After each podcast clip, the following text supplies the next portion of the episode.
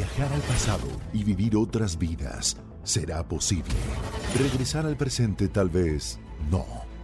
Quantum Leap, atrapado en el tiempo. Disfruta de esta nueva serie original y exclusiva de Universal Plus a partir del 7 de noviembre. Suscríbete ya con tu operador de TV paga favorito.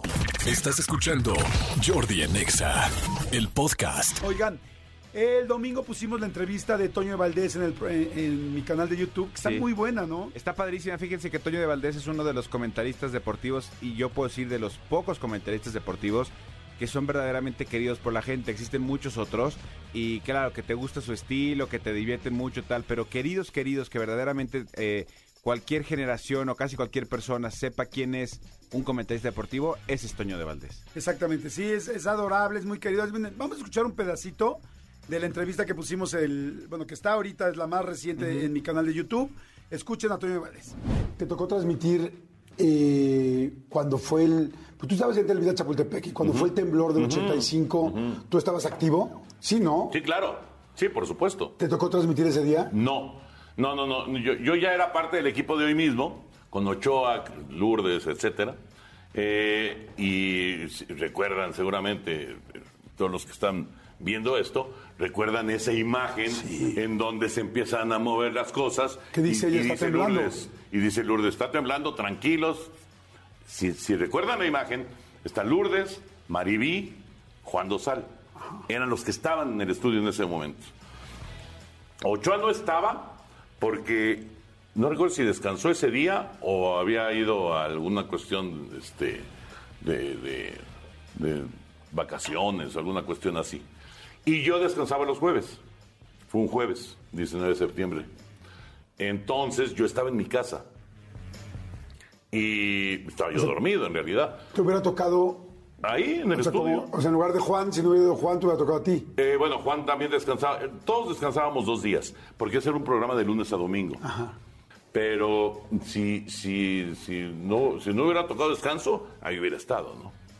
Oye, y entonces tú empiezas a ver es... Ah, bueno, estabas dormido. Estaba yo dormido, pero me despertó el temblor. Y entonces, eh, luego, luego pusimos la tele. eh, yo no estaba casado, estaba en casa de mis papás. Y pusimos la tele y no, no había señal en Canal 2. Entonces nos pasamos al 13, que estaba Pedro Ferriz, justamente. Y ahí es en donde yo me entero que, bueno, la- el comentario fue que se cayó Televisa. Y dices, puta, ¿cómo que se cayó Televisa? Y entonces nos fuimos a, bueno, me fui a Televisa. Me fui a Televisa y ahí este, nos juntamos seis o siete de, de deportes, pues a no hacer nada, en realidad, pues vamos a ver. Pero cuando llegaste y viste... el- No, impresionante, impresionante, impresionante. Fue una cosa, uno, uno de los, de los este, golpes más duros que, que- que yo he recibido en, en mi vida, ¿no? O sea, son cosas que no puedes creer. Sea, la antena que se cayó encima del edificio fue tremendo. Y murió ahí Ernesto Villanueva, el, el que era el jefe de información de hoy mismo. Murió Félix Sordo ahí, que ya era parte del equipo de hoy mismo. Estaban en la oficina en ese momento. En, ese mismo, en esa misma zona estaba Gerardo Valtierra haciendo la guardia en deportes y él se salvó y de hecho fue el primero que salió. Gerardo, que, que falleció hace poco, este, fue el primero que salió. ¿Pensaste tú, podrías estar yo allá Claro, adentro? por supuesto, por supuesto que sí. Pues es que te- ahora sí que en cualquier momento y, y en cualquier día podía pasar, ¿no? Pero la verdad es que nunca te imaginabas que, que fuera a, a- a llegar hasta esas consecuencias, ¿no? Y fíjate lo que son las cosas. Ese día, ese jueves, eh, había, teníamos transmisión de fútbol americano. Pero no, no la hicieron. Sí. ¿Cómo Ya en, ese ¿El entonces, ya en ese entonces estábamos Pepe, Enrique y yo transmitiendo desde ese entonces, desde 85. Era Minnesota-Chicago el partido, me acuerdo. Jueves por la noche. Y eh, bueno, ya sabes, la comunicación ahí que se transmite, no se transmite, se va a cancelar, ¿no? iba por Canal 4 el juego. A las, creo que a las 10, 11 de la noche iba diferido. Era a las 10 de la noche diferido. Y entonces, pues ya nuestros jefes dijeron, no, pues este, pues, hay que tratar de que la gente se sienta pues lo más normal posible, ¿no? Sí vamos a transmitir el juego. Bueno, ¿en dónde? Sí, porque Pues en- Televisa Chapultepec estaba... No había, no había forma de entrar, ahí no había forma de trabajar. Y entonces, no, pues en Cablevisión. enfrente. Sí, en Río Ahí de la Loza. En Río de la Loza. En Cablevisión vamos a transmitir. Y ahí llegamos en la noche. Estaban las, las máquinas trabajando y pues, tratando de rescatar a gente que estaba este, enterrada ahí en los escombros y demás. Fue un momento brutal, brutal.